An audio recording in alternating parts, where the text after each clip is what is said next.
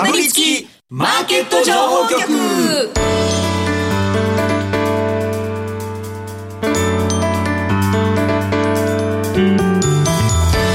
金曜夕方はラジオにかぶりつき皆さん1週間お疲れ様でした。進行役の八木ひとみです。さあ今週はこの方々とお送りしていきます。スパローズ大和勝孝さんそして岡三証券投資情報部シニアストラテジストの武部力也さんです。よろしくお願いします。よろしくお願いしますえー、雇用統計の日ということですよね、はい。うん、12月8日。ちょっとイレギュラーです日程としては。そうですね、はい、本当はね先週あってもおかしくないね。あの1日の日でしたけどもね。はい、はい、でもただ昨日から今日にかけてですねあの為替大きく動きましたのでなかなかいいタイミングで来ていただけたなというふうに、うん、いいタイミングなんだか悪いタイミングなんだかね、えー、もう困っちゃいますわね。いやいやいやいや詳しくちょっとお話伺っていければと思います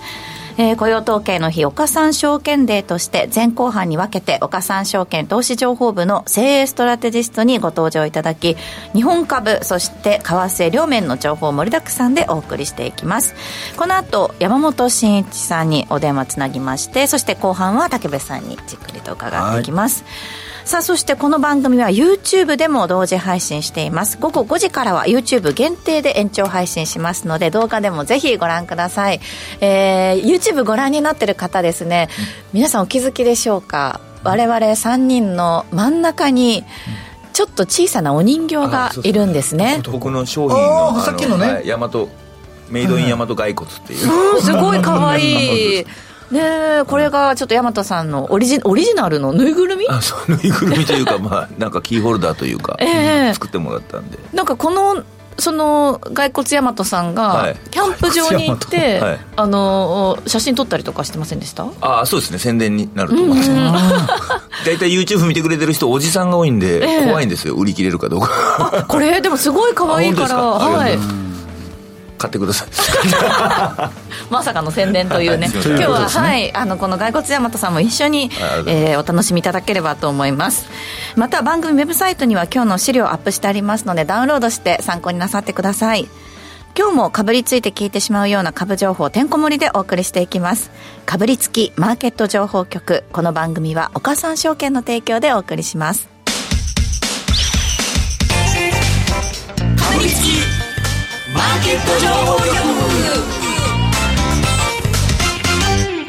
ではまずは今週1週間のマーケットを振り返るとともに注目銘柄の紹介、さらには来週以降の見通しをこの方に伺っていきます。日本株のスペシャリスト、岡三証券投資情報部シニアストラテジストの山本慎一さんとお電話つながっています。山本さんよろしくお願いします。はい、お疲れ様です。よろしくお願いします。お願いします。まさに。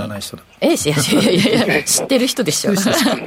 まさにお疲れ様ですと、もうその言葉そのものだと思うんですけど、今週は日経平均、本当に大きく動きましたね。えー、週間では1123円65銭の下落、3%を超える下落となりました。終値32,307円86銭です。一方、トピックスは週間で2%のマイナス、2324.47で終えています。えー、そうですね、なかなかきつい下げとなりました。東証グロース市場250指数は週間で3.7%近い下落ということになっております。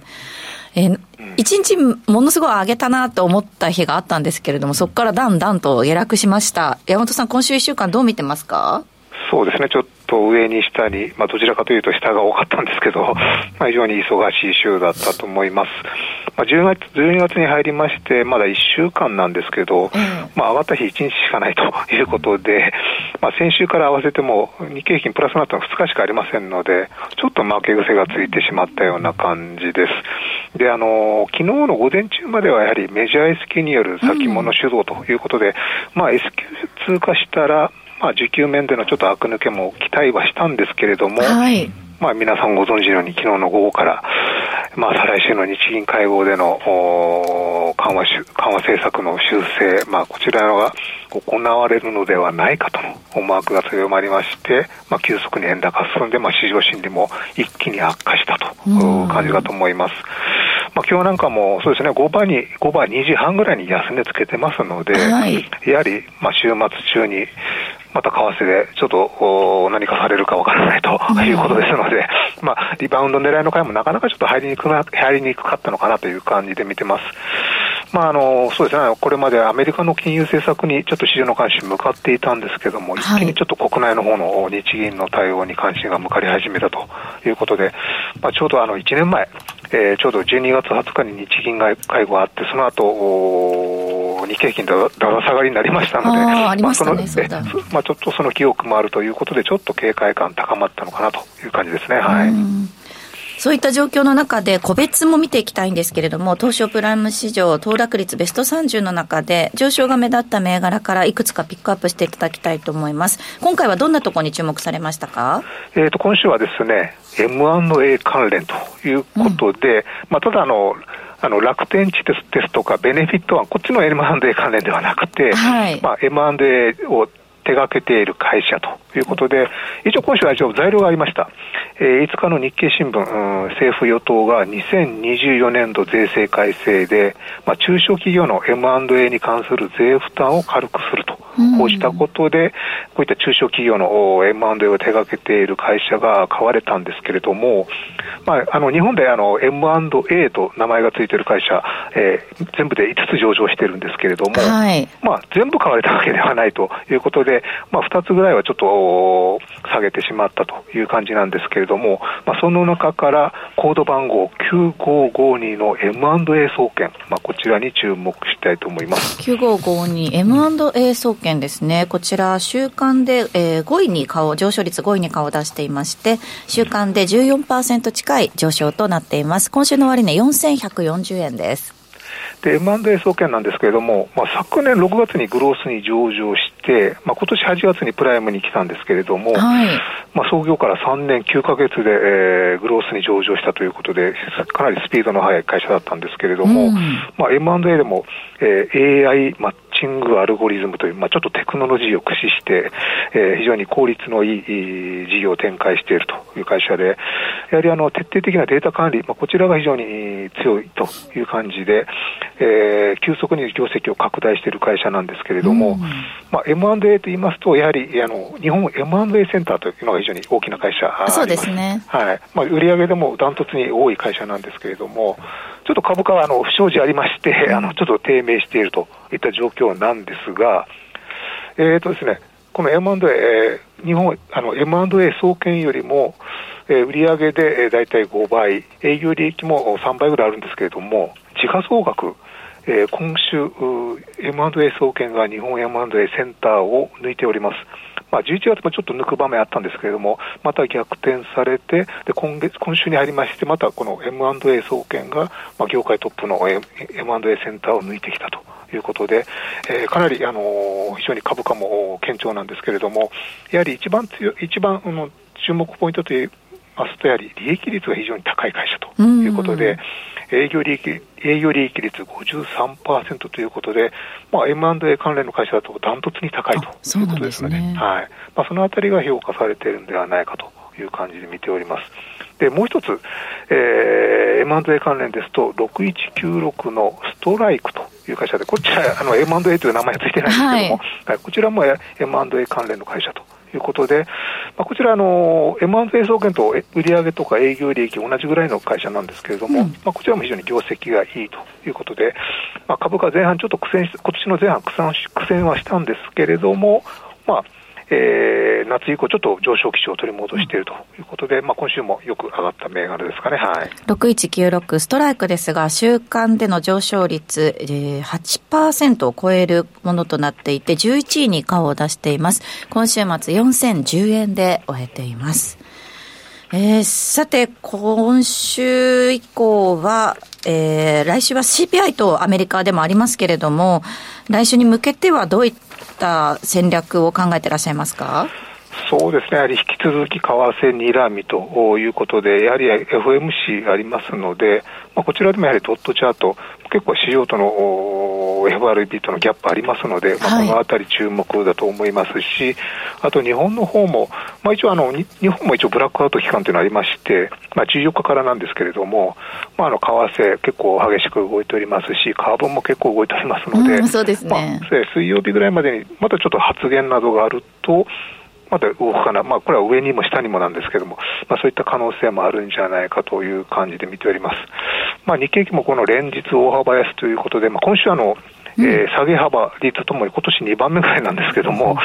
まあ、リバウンドというのも期待はしたいんですけれども、ちょっとまた不安定な状況が続くのかなという感じで見ております。まあ、ただあの、今回の動き、やはりあの上田総裁が年末から来年にかけてチャレンジングといったことがかなり強調されたかなという感じで、はい、まあ、その他にもあの物価目標にはまだ遠いとか、えー、あとは賃金と物価の好循環強まっていくか中止していくとか、結構慎重な言葉も同時に言っておりますので、うん、ちょっと市場の方過剰に反応しているのかなという感じで見ております。まあ、やはり来年の春闘を確認して、えー、まあ、4月の展望レポートがありますので、まあ、その時に政策修正に動くと、まあ、そういった見方も強いですので、まあ、徐々に落ち着いてくるという感じで見ておりますけれども、まあ、逆にあの去年みたく日銀会合のでいきなりサプライズでその後だだだだ下がりするよりは、まあ、事前に結構あの織り込みが進むということですので、はい、そうですね年末にあの日銀会合あと悪抜けで、えー、年末にかけて戻す展開というのをどちらかというと期待したいなという感じですかね。最後の1週間でっていうことですかね。そうですね。市場、終値ベースでの高値はもう1500円ぐらい上なので、かなり遠のいてしまいましたそうですね、ちょっと前までね、あれも捉えにいってるのかなっていうような印象でしたけれども。まあ、来年につなぐ形で、まあ、上昇基調で終われればいいかなという感じですかね。はい、そうですね。はい、えー、そういった状況の中で、個別はいかがでしょう？そうですね、個別なんですけども、まあ今日思ったほど反応しなかったんですが、やはり銀行株ということで、えー、やはりあの今年の夏に8円ぐらいちょっと円高になる場面がありまして、その時日経平均2000円ぐらい下げたんですけれども、うん、まあ、その時あのあまり下げずに、その後の戻りが良かったのは、やはり銀行株と資源関連なんですけれども、はい、まあ、資源関連、ちょっと今、エネルギー価格難聴ですので、まあ、どちらかというとやはり銀行株ということで、うん、やはり金融正常化の期待というがあるうちは、やはり銀行株というのはしっかりすると思いますし、まあ、あとは配当とか、まあ、そういった面でも注目できると思います。であの銀行でも地銀株とか結構最近、11月ぐらいに結構高値つけてる銘柄多いんですけれども、はい、メガバンク系は9月の高値以降、あまり動いていない、どちらかというとレンジ相場がついておりましたので、まあ、再動位のきっかけになるんではないかという感じで見てますね。メガバンクの動きに注目ですね。はい、そしてもう一つ、個別でちょっと山本さんが見ているところがあるようですね。そうですね、あのー、まあ、ちょっとあの環境は逆風かもしれませんけれども、コード番号6762の TDK ということで、えー、まあ、半導そうですね、半導体とか結構今週、まあ、相場悪いなりにも結構反応したのも多いんですけれども、えー、まあ、この電子部品はちょっと今週はだめだったという感じなんですが、やはりこの TDK、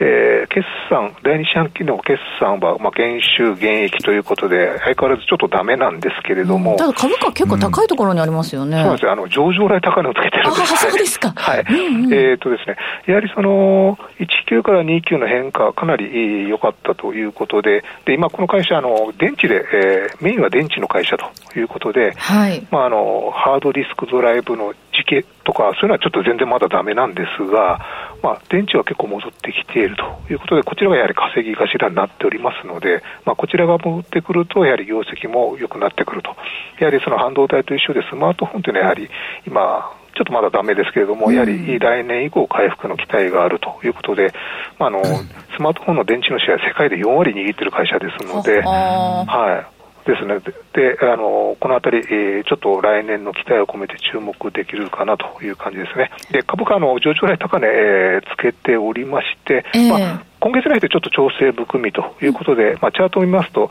まあ、25日移動平均線、そのあたりまでちょっと調整が進んだということで、まあ、いいおしめじゃないかという感じで見ております。で、為替の下期の想定レート130円ということですので、かなり為替抵抗力もあるかなという感じですので、まあ、あのもちろん半導体の突っ込みとかも面白いかもしれませんけれども、こういった電子部品のところ、うん、やはりあの半導体も回復するんでしたら、そういった民生機器、まあ、電子部品あたりもちょっと回復してくるということですので、まあ、このあたりも注目できるんではないかという感じで見ておりますね。はい。6762TDK ですが、今週末6522円で終えています。ここまで岡三証券投資情報部シニアストラテジストの山本慎一さんにお話を伺いました。山本さん、今月あともう一回、えー、ご出演いただけるということなので、はい、はい、また、今月、はい、そ、その時にね、来年以降の見通し伺っていけたらと思います。はい、わかりました。ありがとうございました。ありがとうございました。失礼します。はい。この後は、竹部力也さんにお話を伺います。ここでお知らせです。岡さんオンライン。岡さんオンラインなら、口座開設から最大3ヶ月間、現物信用取引手数料を全額キャッシュバックいたします。キャッシュバック金額に上限はありません。さらに、キャッシュバック期間終了後も定額プランなら売買代金100万円まで取引手数料が毎日無料。株主優待銘柄も取引手数料が無料です。現物信用合わせて最大200万円まで毎日無料。手数料に自信あり。株式取引なら岡三オンライン。岡三オンラインは岡三証券株式会社の事業部門の一つです。当社が取り扱う商品等には価格変動等により元本損失元本超過損が生じる恐れがあります。投資にあたっては契約締結前交付書面等を必ずお読みください。金融商品取引業者関東財務局長金賞第53号。岡三証券株式会社。かぶりつきマーケット情報局。では、ここからは、岡三証券投資情報部シニアストラテジストの竹部力也さんにお話を伺っていきたいんですが、その前に、大和さん、骸骨大和さん欲しい、いくらですかといただいてますが。一応2400円税別で。税別で。ちょっと税込ということです。もし。今お聞きのリスナーの皆様には、はい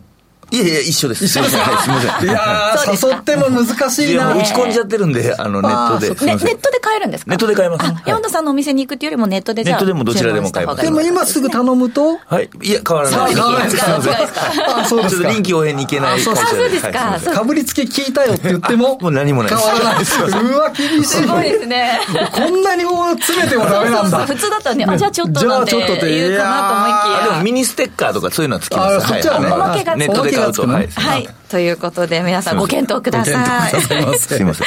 さて、今夜はですね、雇用統計ということで、その前に昨日からの動きすごかったですよね。先ほど山本さんからも少しありましたけれども、日銀上田総裁の発言から若干ちょっとフラッシュクラッシュのような動きもありました。24時間で6円近くも円急騰ということで、ここから年末にかけて、ちょっとね、商いもおそらく薄くなってくるでしょうし、ちょっと方向性どうなのかなっていうところ、そうですね。これちょっとね、一つ一つちょっと整理をしていきたい、整理をして申し上げたいと思ってます。あの、まあまあ、あの、かぶりつきを聞いてらっしゃゃる方はね、もうかなり金融リテラシー高いですから、うん、えー、丁寧に申し上げないと、また武部が適当なこと言ってるぞって言われてしまうので、で、まずは、あの、山本さん株のことをおっしゃいましたよね。うん、まあもちろんですけどもね。でね、えー、これラジオ日経さんですから許されると思うんですよ。クイックさん、日経クイック。うん、えっ、ー、と、これ今ちょっとカレンダーチェックしますけど、12月の6日の水曜日。えー、メジャー S q の当日に最終受け渡し日となる6日の水曜日の、うん、えー、12時頃に、うん、実は私はね、おあれが出たのか、エレベーターの中で俺のコメントが出てるってちょっと笑ってしまったんですが、はい、日経クイックさんでこんなコメントをさせていただいたんですよ。えー、今年の高値圏で推移している日経平均株価、うん、で、前日米国の株式市場が思いっきり上昇してたので、上がっていくとは思うんだけども、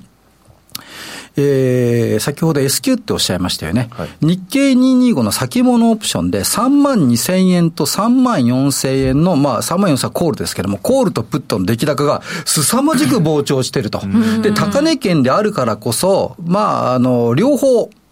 えー、裏と表どっち来ると思いますか？っての時に、裏表って両方答えるような、いわゆる両立てという言い方になるのかもしれませんけども、はい、両方を買ってる機関投資家が多いですっていうような話をですね、ちょっとコメントさせていただいたんですよ。で、結局、まあまあ確かに下がったんですけども、えー、年初来高値圏ですからね、3万2000と3万4000両方触れてないでしょ？だから私はまあある意味、あの、それほど大きな下落基調が強まるというような株式市場は見ていなくて、なるほどで個別銘柄多分分別していくんだろうなというふうにして思ってます。で、そうした状況の中から考えた場合は、今はまあまあそろ、そろそろ、まあ、年末の方に走ってる方が株式市場ちょっと多い感じなのかなというようなイメージを持ちました。で、あとはで、それを踏まえてなんですけども、はい、えー、まあ、そうは言っても株安になってしまったので、えクロス円なんかはリスクオフでの円高圧力に加、加担したという言い方なんですが、そこでちょっと改めて、今度は債券市場と合わせて、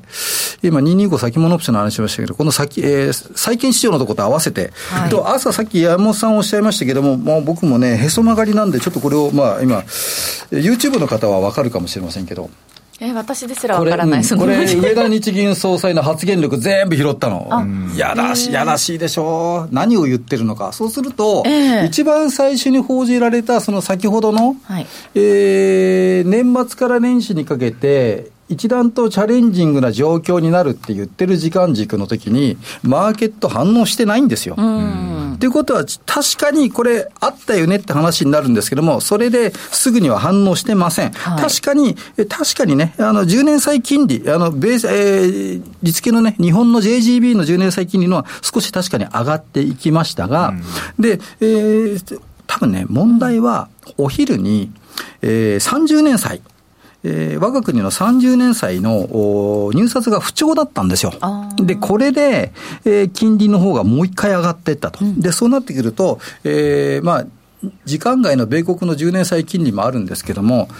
10月、11月頃の日米の長期金利の差っていうのが4%ぐらいあったんですけど、それが3.7%になり、まあ、最近ね、米国の利上げ幅も、うん、えー、もう終わって、えー、利下げ局面に入ってくるって話になってるので、どんどんどんどん下がってきてで、それが3.7%、3.6%、そして昨日はついに3.5%まで下がったんですよ。うん、えー、日米の金利差縮小。ね。で、そうなってくると、投資妙味はドル買い、まあ、一旦仕切り直そうというところなんですが、だからそうなってきたときに私は、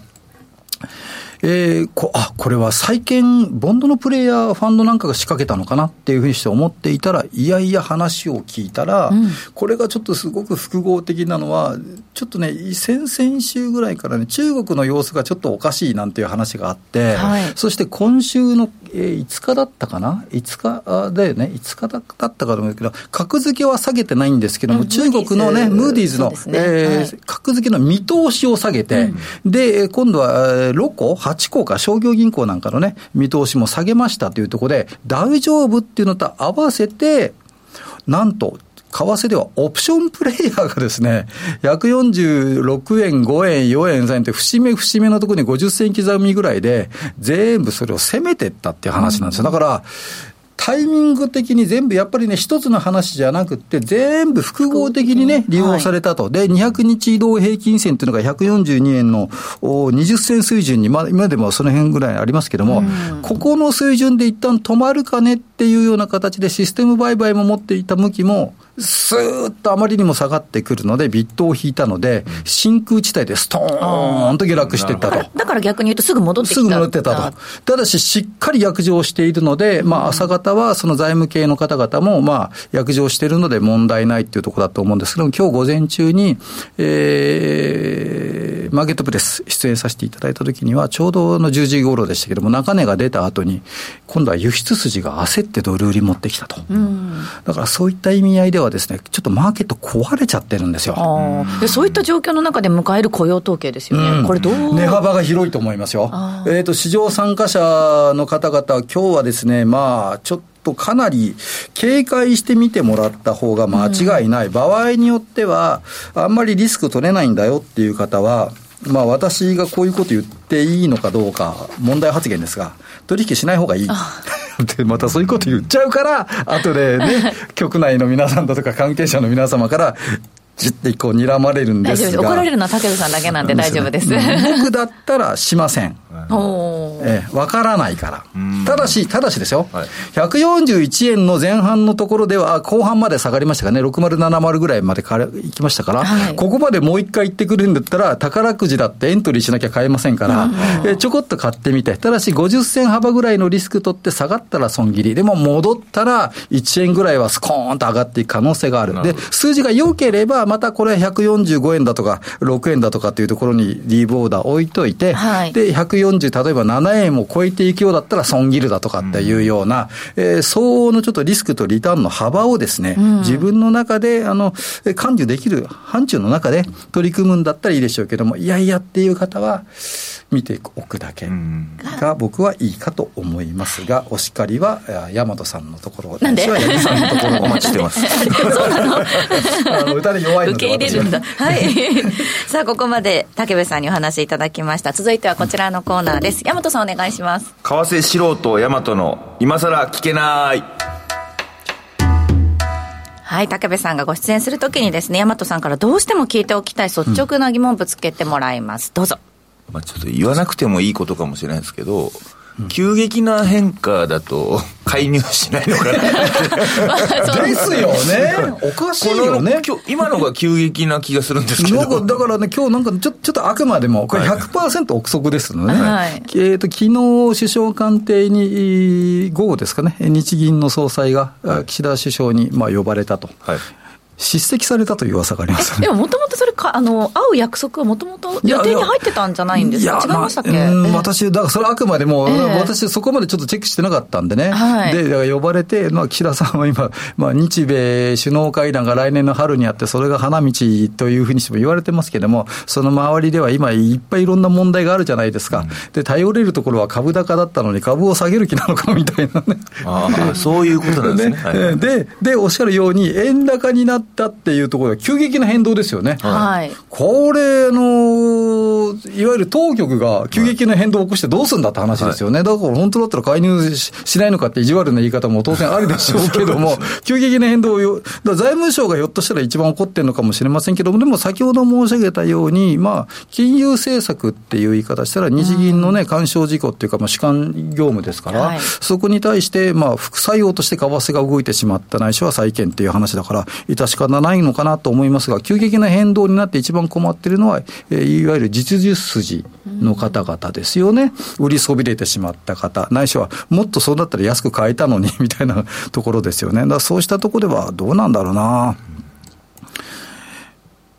上田日銀総裁の、まあ、失言と言っても何なのかも分かんないですけど、ちょっと上げ足取られた感じではあるのかもしれませんよね、マーケットにね。で、まあもう、もう大体もうね、年末モードに入ってきてますから、だからちょっとこうオーバーシュートというか、下がりすぎという感じはしますよね、株も為替もね。だからこのもう振れ幅っていうのは、だからどっちかというと、その年末に向けてちょっと続いていく形なんですかね、商いがそこまでを、えっとね、うん、だんだんだんだんその振れ幅が、徐々に徐々に振れ幅がこうね、あのーメトロノームみたいにこう、だんだんだんだんこう中心になってきて、最終的にはまあ、元に戻る。元に戻るという形だと思うんですが、ただし、以前のように、えー日米の金利格差をもって、ドルがインセンティブが強まる可能性は、私は大きく後退していると思います。はい。した。後半もまだまだお話いただけたらと思います、あっという間にラジオタイムエンディングとなってしまいました。かぶりつきマーケット情報局。この番組は岡三証券の提供でお送りしました。実際に投資をされる際の判断はご自身でしていただきますようお願いいたしますえーさて、先ほどの大和さんとのやり取りで、はい。えー竹部さん、テレビ通販の仕事来るかもって。あら、あと、大和さんは、あの、はい商売人の鏡だっていうコメント来てますけど。優しい優しい方々ですね。そうですね。面白かったけどな、さっきのやつ。じゃあ今度通販かなんかねあ、。しかももう買ってくださった方いらっしゃいますよ。本当ですか？ええあありがとうございます。で、ね、お値段はいや変わらないです変わらないです逆に買ってくれたからこそもうお値段は下げれないこれでいこうっていう。そうですね。えーさて、来週はですね、坂本慎太郎さん、そしてゲストに個人投資家の内田守さんをお迎えする予定です。どうぞお楽しみに。えーここまでのお相手、大和勝孝さん、そして竹部力也さんでした。ありがとうございましありがとうございましたた。ありがとうございました。かぶりつきマーケット情報局、ラジオをお聞きの方とはここでお別れです。